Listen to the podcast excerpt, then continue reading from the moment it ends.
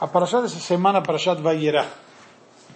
Parashat Vayera, na prática, a quarta Parashat da Torá, segunda Parashat de Abraão Avinu, a Parashat que nos conta, vamos dizer basicamente, várias leis do que significa um comportamento humano digno e decente. Primeiro começa a Torá falando da mitzvah da hospitalidade, que Abraão Avinu vai e recebe os anjos, que ele pensa que são pessoas, vêm apresentados como pessoas. E, e uma regra interessante, se vamos, daqui a pouco vamos ler no texto, daqui aprendemos o valor e a importância que tem receber convidados. Hospitalidade é uma das mitzvot mais difíceis que tem. Por que isto? Por quê? Porque você está. Porque você tem que atender a pessoa de acordo com o que ela quer e não de acordo com o que você quer. Nós atendemos a pessoa do jeito que a gente quer. E sentir, fazer a pessoa se sentir à vontade, fazer que ela se sinta à vontade, do jeito dela, e não do nosso jeito.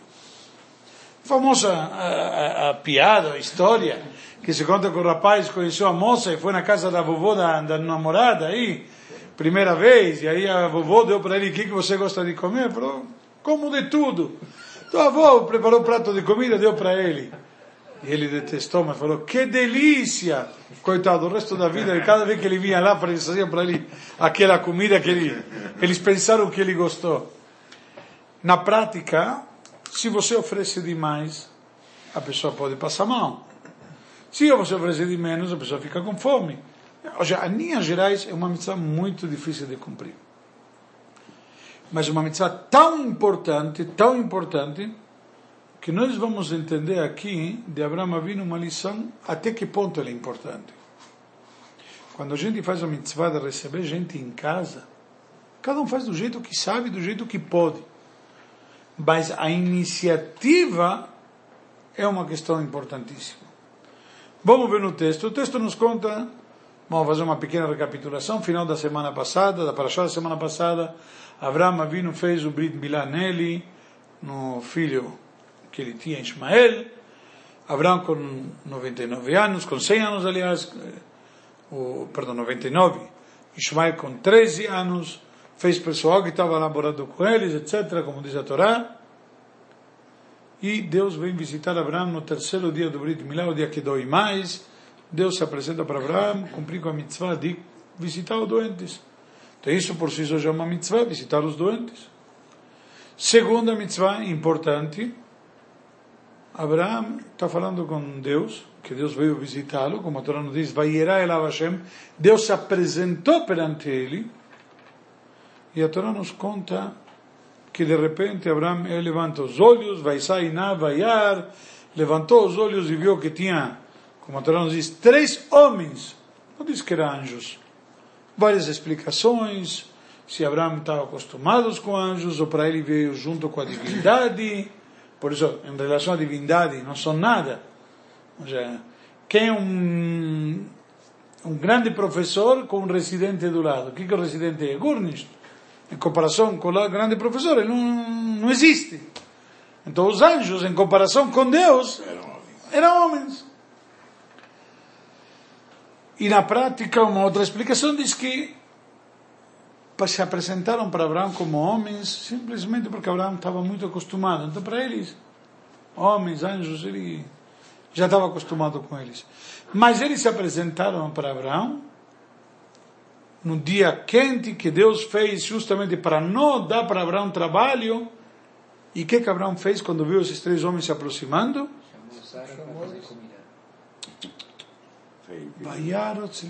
Correu ao encontro deles. Depois convidou eles para entrar na tenda, tudo mais, e aí pediu para Sara fazer a comida, fez três bois, e por que, por que três bois? Porque deu três pedaços de língua, três línguas. Para ter três línguas tem que ter três bois. Mas o que nós aprendemos aqui é uma questão importante. A Torá, o Midrash nos conta como foi todo esse episódio em detalhe, mas Abraão estava falando com Deus, Deus veio visitá-los. De repente, a Torá nos conta, se vamos na sequência, ele está falando com Deus. Espera aí que eu vou atender. Exatamente. Ele vê os homens, deixou a Deus lá esperando e foi receber os convidados. Dizem nossos sábios, daqui aprendemos uma lição.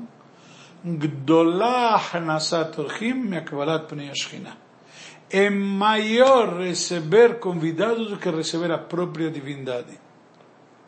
Abraão recebeu a divindade e deixou pendurado para receber convidados. E Deus ficou esperando. Quando os anjos fizeram a missão deles, foram embora e tudo mais, o que, que diz? Abraão voltou para Deus. Já Deus ficou lá esperando. Tá bom, te espero. Literalmente, olha que importante que é a mitzvah de hospitalidade. Uma mitzvah difícil de cumprir, como falamos, mas muito, muito importante. Abrir a casa da gente para os outros, para muitos pode ser algo simples, mas é difícil. E fazer isso que as pessoas se sentem à vontade, e abrir a casa, não sei, entra um monte de gente e aí começa a ver, começa a tocar, começa a mexer, sei lá o quê. Mas é uma mitzvah maravilhosa. Então nós vemos aqui, como falamos, a grandeza da mitzvah de receber convidados. Abraão era um grande hospitaleiro, ele dava comida, nós vimos semana passada que Abraão montou tipo uma hospedagem, uma hostelagem, onde pessoas passavam lá, e ele dava comida, bebida no meio do deserto, e as pessoas tinham somente que fazer o quê? Agradecer a Deus. Não precisavam pagar, não nada como está escrito, Vaikra Sham Beshem Hashem Kelolam. E lá ele chamou o nome de Deus, Senhor do mundo. Que significa? Ele falava para as pessoas, quando as pessoas vinham agradecer, ele falou, não comeu de mim, comeu de Deus. Tudo que nos deu só foi Deus. Agradece a Deus. E se a pessoa concordava em agradecer a Deus, fazia brachá e ia embora. Grátis. Se não queria fazer brachá, então aí Abraão passava a conta suculenta. As pessoas reclamavam, como? Tão caro? Na cidade custa mais barato. Na cidade. Vai comer lá, aqui no meio do deserto, mais caro. E Abraão, literalmente, o que, que ele fazia? Muitas vezes as pessoas não percebem. Através do estômago, coisa que hoje em dia muitas sinagogas fazem, ou fazemos, através do estômago conquistava a freguesia. As pessoas vinham pela comida, mas já que vieram comer, já rezam um pouco, já ouviram Dvar Torah, já aprenderam uma coisa, já fazem brachá, fazem netilat yadayim, uma coisa leva a outra. É uma forma diferente de chegar no mesmo destino. Alguns você pega pela cabeça, outros pega pelo estômago. E outros a força? E outros pelo bolso. Tem gente que gosta de doar. Não, não, mas prefiro. Tem gente que gosta de doar. Se sente bem, se sente útil, se sente nobre. Então, cada um do jeito que ele gosta. Outros pela vaidade de ter uma plaquinha. Então, cada um, não interessa. O, o ponto denominador comum que aproximamos a todos de forma diferente é Deus. Abraão nos ensina uma dica. Abraão nos ensina, olha, uma fórmula que até os dias de hoje funciona. Um bom chum, um bom kiddush, as pessoas vêm. Sinagogas tem muitas. Tem mais bonita, tem menos bonita. Mais populosa, menos populosa. Ali é mais barata, ali é mais cara. Tem, tem. Tem ambientes sociais mais, eh, vamos dizer, eh, abastecidos e menos abastecidos, tem de tudo.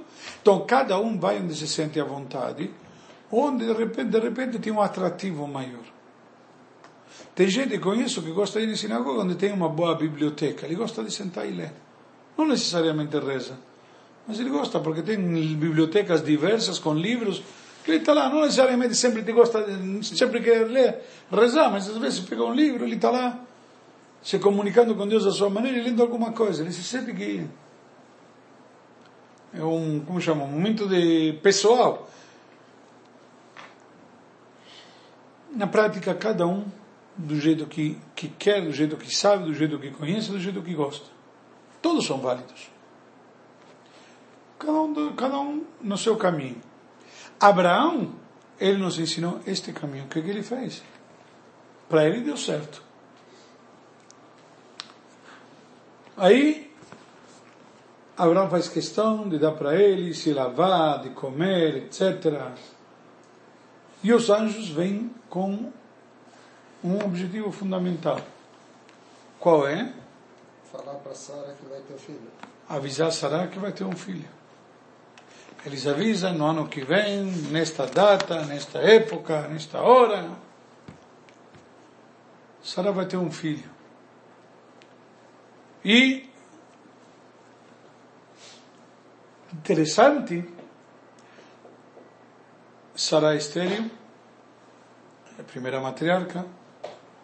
A segunda matriarca, Rivka estéreo. Terceira matriarca, Rachel estéreo.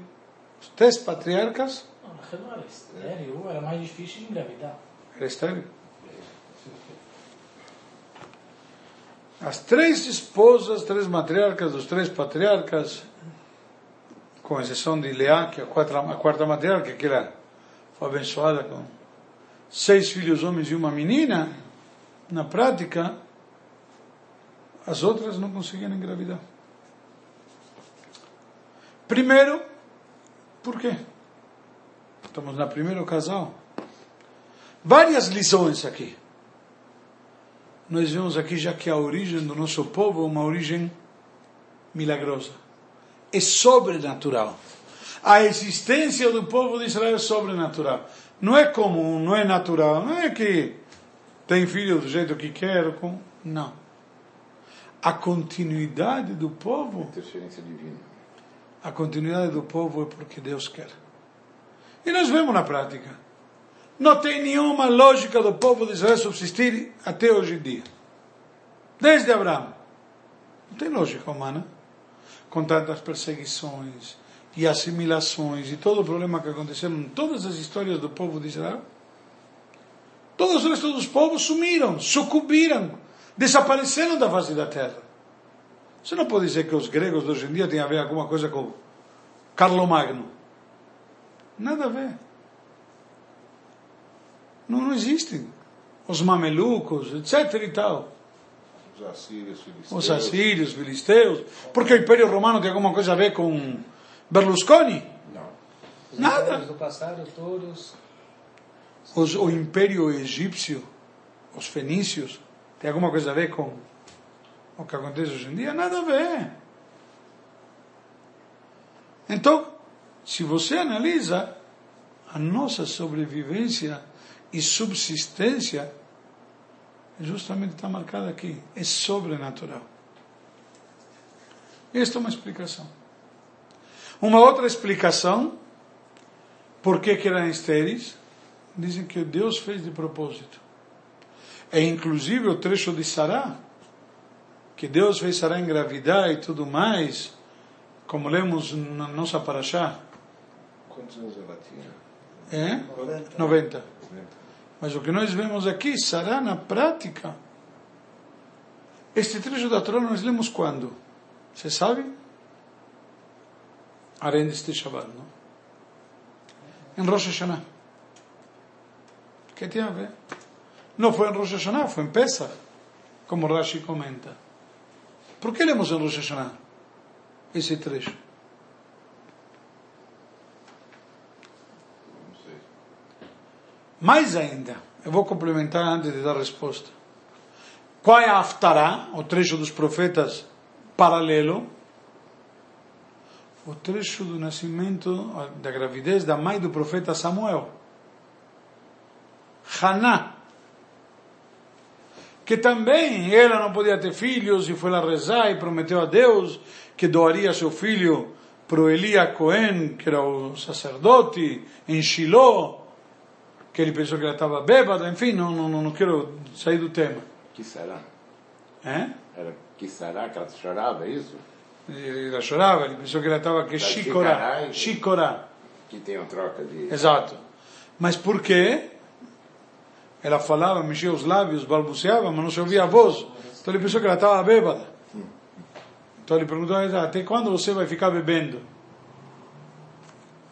Como diz, ele pensou que estava bêbada. Era que sará. Mas o conceito aqui, Daí que você aprende a rezar em voz aí que se aprende a rezar e tudo mais.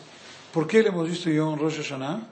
Porque no dia do julgamento, saber a força que tem a tefila. Você está sendo julgado. Você pensa que alguma coisa está determinada? Deus já determinou teu ano. Ah, esse ano que passou não foi tão bom. Você vem fazendo o Teshuvah o mês de Elul. Você sabe quanto que você aprontou. Quanto que você ficou devedor, entre aspas. Coisa tua com Deus, não é da sociedade. Então você diz, esse ano não vou me dar bem no julgamento. Não. Você pode com tefilá mudar. Até quanto pode mudar com tefilá? Até alterar a natureza. Isso que Deus nos ensina aqui. Uma mulher estéril como Sará, que já não tinha mais período menstrual e tudo mais, etc. Ela volta a menstruar e ela engravida. A força que a tefilá tem. E pergunta-nos o sábio, por que, que Deus fez que as matriarcas sejam estéreis? Diz, mitave Baruch Hu lemtfilatan shel tzadikim. A Kadosh Baruch Hu deseja a tefilá dos tzadikim. Ele quer. Então, simplesmente quando te dá um obstáculo, quando Deus te dá uma dificuldade, alguma coisa que pela natureza não está indo, te diz simples. Pode ir do jeito sobrenatural. Não se preocupa, dê um jeito. E como se consegue? Através de tefilá. Tefilá sincera. Tefilá de coração. Tefilá pura. Olha, eu vou falar com um amigo meu, mas por via das dúvidas vou rezar. Essa é tefilá sincera e pura. Tefilá sincera e pura é quando você se dedica a Deus. Tem a famosa história que foi uma vez uma pessoa, um Hassid pediu uma brachá para uma, uma, para uma pessoa que estava muito doente. E o Baal sugeriu para ele, vai procurar o grande médico de Anipoli. Grande médico de Anipoli, Anipoli é uma cidade pequena, ele foi lá, na cidade de Anipoli não tem nenhum médico. Falou, deve ser que tem um médico aí, um médico, mas ninguém sabe que ele é um grande médico. É, todo mundo pensa que ele, mas se o mestre mandou, ele deve ser realmente um bom médico. Entrei na esquina e conheci o Dr. Deutsch Alava Shalom. O Dr. Deutsch, você via ele, era um grande médico. Ele era, com letra maiúscula. Para quem conhecemos o Dr. Deutsch, imagina, você via ele simples, lá no, no final do corredor, lá na, como chama, na rua, na Três Rios, lá. Na Três Rios? Três Rios. A Três Rios. Do lado da farmácia. Lá no corredor. Então, se, simplesmente, então o cara pensou, bom, eu, se refere a um médico, foi procurar, cadê um médico simples? Não tem. Enfermeiro? Não tem. Curandeiro? Não tem. Foi procurar, sabes, um, tem um grande feiticeiro, falou, aqui só tem um, um rabino, sei lá o quê. Ele voltou para a cidade, para o Baixando, falou, desculpe, mas voltei de Anipoli e lá não tem médico nenhum, nem enfermeiro não tem. Desculpe, tem um engano. O Rebbe olhou para ele e falou, me desculpa. Quando alguém em Anipoli fica doente, o que, que eles fazem então? Sei lá. Não tem opção, devem rezar. Esse é o grande médico da Nipoli. Esse é o grande médico da Nipoli. Na prática, essa questão. Hoje eu vi de um, numa reunião que estava, um filho do médico falou que o pai dele falou para ele sempre que a melhor profissão no mundo é médico. Porque Deus que faz o trabalho de curar e o médico que manda conta. Quem cura realmente é Deus. O médico só manda conta. Eu gostei disso. Mas, voltando ao assunto, o poder que tem a tefila. Aqui Deus muda e altera a natureza. Deus nos está dando uma lição fundamental do que significa realmente fé. Dizem que fé move montanhas? Eu não sei, mas aqui aprendemos que Deus, através da fé, não, ele faz estéreis engravidar e dar a luz. Ao ponto que não vemos adiante. Todo mundo ficou na dúvida como pode ser que Sarah engravidou essa idade e tudo mais. O que a Torá nos diz? Einika banim Sarah. Fez Deus que ela tinha tanta leite que quando as mulheres, ela fez um banquete lá para comemorar o nascimento de Yitzhak, tudo, Beyom Igamel et Yitzhak, tem dúvida e discussões, o que, que significa Igamel, se foi na idade de três anos, de Gimel, ou foi, quando foi isto, mas que as mulheres trouxeram, não acreditavam, trouxeram seus filhos, e Sará deu de mamar a todos eles. Aí todas viram que realmente Sará aconteceu aqui um milagre. Então, literalmente, para nós concluirmos, Deus não faz milagres. Tem um parênteses interessante. Eu num shiur aqui, a gente, eu estudamos uma vez uma máxima de Hassidut, filosofia hassídica. O que, que é um milagre? Eu pergunto a vocês, o que, que é um milagre? O que é um milagre? O que é um milagre? É uma coisa que para Um nós é o impossível que acontece. Acontece. Alteração da natureza dos fatos. Alteração dos fatos, da natureza. E o que, que é a natureza? Como se segue normalmente aquilo que a gente está acostumado a ver. Por exemplo, se que está alto e cai, Ou seja, algo que é uma repetição de atos que não estamos acostumados a ver. Ou seja, que se você tiver um milagre e ele se repetir várias vezes, o que, que acontece com ele? Não é mais um milagre? deixa de ser. Deixou de ser um milagre e se transformou em quê? Natureza. Ou seja, a natureza não é mais do que uma repetição de milagres. Se aconteceria só uma vez, seria milagre. O fato de se repetir várias vezes É natural. é que se transforma em natureza. Então a natureza é, milagre, é um milagre. Só que repetido tantas vezes que nós achamos que é natural. Como você falou agora, por exemplo, a gravidade. Algo que cai. Como cai sempre, Então, mas o fato de cair sempre é uma sequência de milagres, então, se vamos analisar. Que de tanto que acontecem esses milagres, viram natureza. Gravidar mulheres estéreis é um milagre ou é natural? Simplesmente, como acontece menos, se mantém no status de milagre.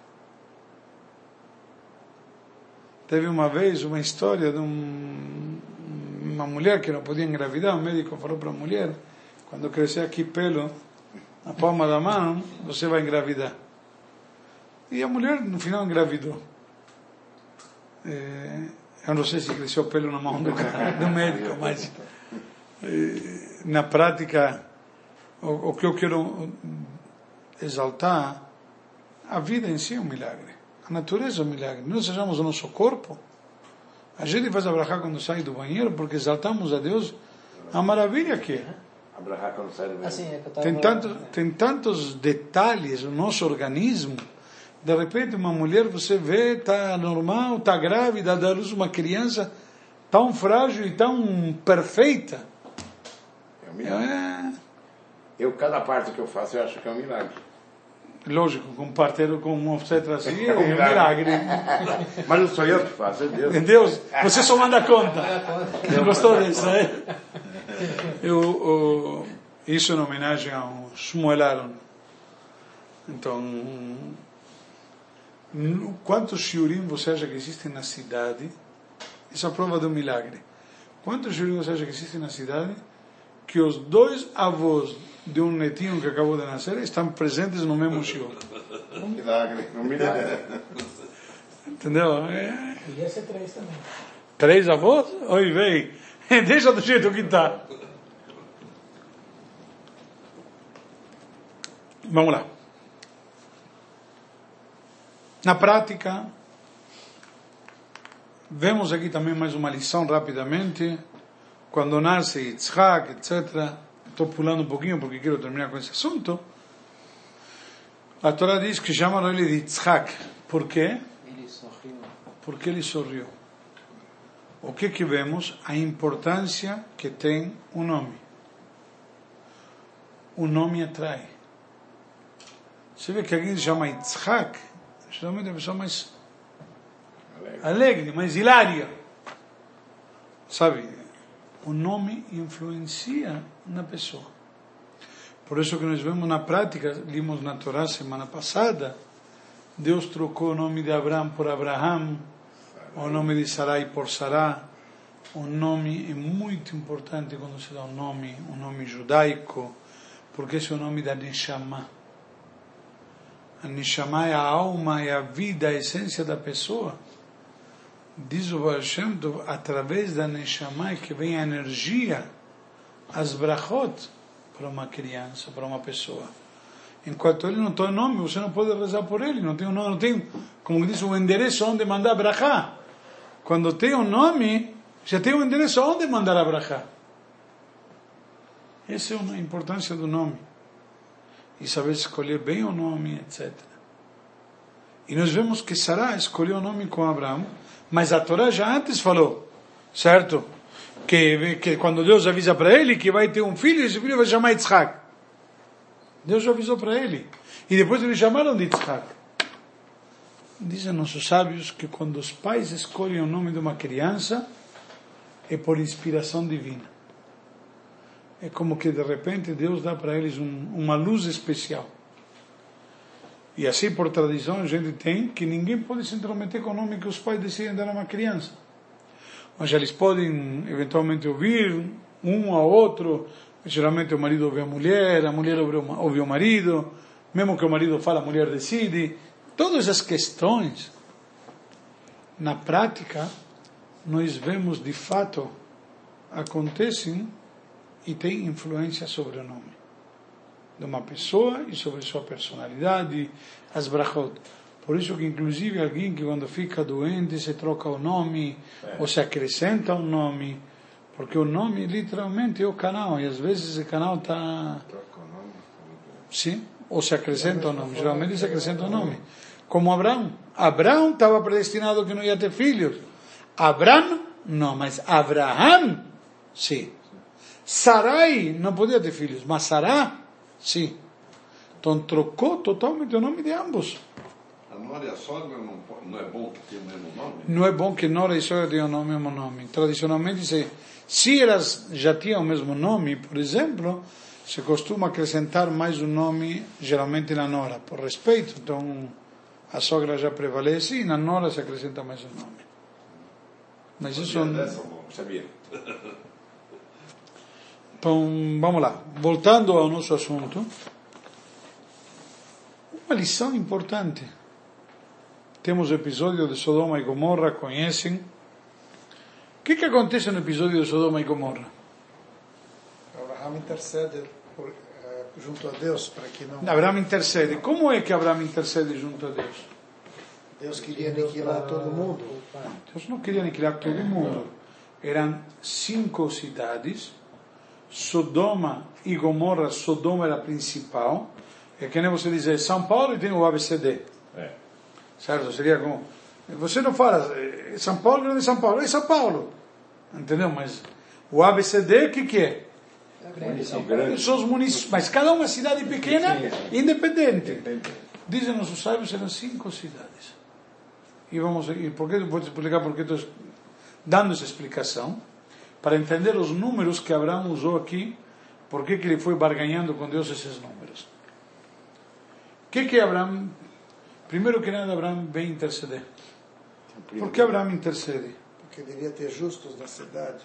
Não, Abraão não, não devia ter. Abraão questiona. Espera aí, se tiver justos, não sacrifica todo mundo. Poupa eles. O que que vemos aqui na Torá? Uma lição importante de onde Abraão está sabendo tudo este episódio? Como Abraão ficou sabendo que ele é no Estadão? Que vai ter o episódio de Sodoma e Gomorra? Saiu nas manchetes, recebeu por e-mail, WhatsApp. Como Abraão ficou sabendo? A Torá nos conta que Deus veio falar para ele. Como a Torá diz, Vashem Amar, e disse Deus, Amechase anime Abraão asher ani ose. Eu estou ocultando de Abraão o que eu vou fazer?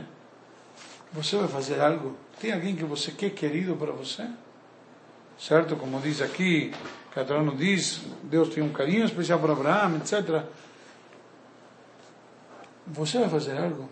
Liga para a pessoa e conta. Fala para a pessoa. Olha, estou indo tomar atitude, estou indo fazer isso. Talvez a pessoa ainda dá para ele a chance de fazer alguma coisa. No caso, Abraão intercede. Agora poderia dizer, como hoje muitos dizem hoje em dia, como que é? Estou nem aí, estou nem aí. Não. Abraão tomou partido. Falou para Deus, espera aí. Se tiver 50 justos, você vai aniquilar a cidade? Por que 50 justos? Um milhão em cada cidade. Ok? O Talmud diz que uma cidade, para ser chamada de cidade, tem que ter 10, o que chama o Talmud, batlanim, eh, preguiçosos.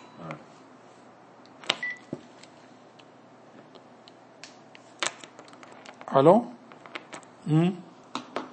Então, na prática, uma cidade tem que ter 10 pessoas que se dedicam à Torá, que são batlanim, que não se dedicam, que não trabalham, porque não se dedicando à Torá.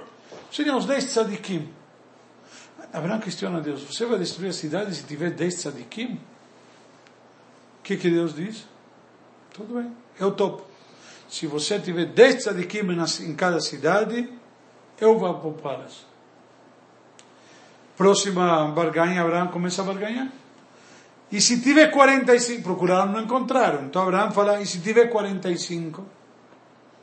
O que, que são 45? Nove justos em cada cidade e Deus. Deus completa o menino. Aí diz Deus, sabe o que? Diz, então Deus com eles, com os nove, dá dez. Procuraram 45, não acharam. Próximo número que procuram, quanto é o quê? 40. Não tem. 30. Não tem. 20. Não tem. 10. Não tem. Aí acaba a barganha. Dizem nossos sábios, o que, que são todos esses números? Simples, 10 justos em cada cidade. Pelo menos se tiver 10 em quatro cidades, vamos salvar quatro cidades. Se tiver 10 em cada cidade de três, vamos salvar três cidades. Se numa delas tiver 10, vamos salvar pelo menos esta. Não destrói tudo. E não acharam. E nove, já procuraram e não, não encontraram. Por isso que não pediu por nove. E oito, já nove e Deus seria nove. Deus, dez. E oito, por que, Moshe não, por que Abraão não pediu por oito? Oito não serve? Oito justo não seria suficiente? Não seria bom? Não. De onde sabemos que oito não seria suficiente? Faltam dois. Da arca de Noé. Ok? Quantos eram na arca de Noé? Oito. Era Noé, os três filhos e as respectivas esposas. Eram oito. Oito que se salvaram de todo mundo. Mas Deus nove não era suficiente. Oito não era suficiente. Senão Deus já tivesse poupado na arca. Abraão estudou história. Ele já falou, já temos experiência. Oito não vai ser suficiente.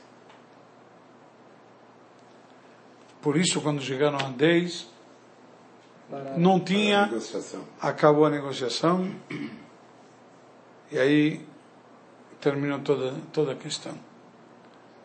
Mas nossos sábios nos alertam que nesse momento, o que, que diz Abraão? O que, que diz Deus na Torá? quando teve todo esse, esse grito, clamor de Sodoma, הכצעקת, ויאמר השם, זעקת דום ועמורה כי רבה וחטאתם כי כבדה מאוד. Diz Deus, quando tinha todo esse clamor, que era muito grande, certo? Então, um clamor contra Sodoma e Amorá é muito grande, e como seu pecado é muito grave, eu descerei e verei. se eles fizeram tudo de acordo com o clamor que está vindo até mim, então haverá destruição. Se não, eu saberei como puni-los. Na prática, Deus diz o quê? Eu descerei e verei. Deus ouviu o clamor, ouviu o reclamo das pessoas que estavam sendo oprimidas lá. Mesmo assim, para Deus não foi suficiente. O que, que seria isso? Comovente. Deus diz: Eu preciso ser justo. Eu preciso ir e avaliar. Como diz aqui, eu descerei e verei. Tem que ir lá e ver o louco. Descerei e verei. Não vou ver de lá aqui em cima. Vou lá embaixo, descerei. Justamente isso que a gente nos ensina aqui. Erdanavere. Você quer julgar? Você quer emitir alguma opinião? Vai lá e vê. Ah, ouvi dizer, me contaram, me falaram, me passaram um relatório. E se está errada a informação? Ah, eu julguei baseado no que me contaram. Não é assim que se julga. Não é baseado no que me falaram. Você quer julgar? Vai lá ver. Você mesmo. Deus ouviu o clamor. E se aquele clamor não procede? Se aquele clamor foi injusto? Se aquele clamor, ah, porque, como diz, porque grita mais forte vai levar? Que nem você tem um filho e uma filha. Quem bate mais forte? O filho. O filho bateu na filha, a filha grita mais forte. Então vocês têm compaixão da filha e volta de castigo o filho. Talvez a filha, talvez a filha foi que aprontou. Quem leva a culpa é o filho. Quem leva a culpa é o filho, porque ela grita mais forte. É o que Deus fala aqui. Espera aí. Só porque gritou forte? O Midrash diz que uma moça foi, filha de Lot, e ela foi, deu comida para os viajantes. Quando o pessoal da cidade ficou sabendo disso, o que que fizeram? Pegaram ela e untaram o corpo dela inteiro de mel. E jogaram no meio das abelhas. Onde tinha um monte de abelhas, como chama? Um api, api, apiário. apiário. Corpo de quem? Da menina, da moça. Você sabe, ela morreu de tantas picadas de abelhas. A filha, a sobrinha do Abraão. Então, nós vemos aqui o clamor, os berros que ela deu, diz o Midrash, quando diz aqui que Deus ouviu o clamor, qual era o clamor que ele ouviu? Foi o clamor desta menina. Imagina os berros que a moça devia ter dado. Mesmo assim, Deus diz o quê? Ok, ouve, deixa ver. Quando Deus viu e viu o que estava acontecendo, que realmente chegou num ponto insustentável, aí decidiu liquidar as cidades e aconteceu tudo o que aconteceu, que nós vimos aqui. Na prática, mais uma lição. A humildade de ir e ver com os próprios olhos a responsabilidade e o compromisso de quem tem o poder, que não pode se basear, ouvir, me disseram, eu acho. Não tem achismo. Do mesmo jeito que o médico pede exames e quer ver, avaliar e tudo mais, o laudo, a mesma coisa aqui. A gente tem que saber fazer as coisas e ir e ver o compromisso de nós mesmos fazermos as coisas. O... Vou parar por aqui. Na prática tem muito mais. A gente chegou, não chegamos nem, nem no terço da Paraxá, mas tem muita lição, muita coisa, uma Paraxá que tem muito rica, sem falar do sacrifício de Yitzhak, etc. Mas cada um temos, hoje terça-feira, tem tempo de estudar a Paraxá durante, no decorrer da semana, aproveitar e desejar o shiur em homenagem a Shmuel Aaron, os avós mais altos aqui presentes, que tenham muito naches, alegrias e felicidades.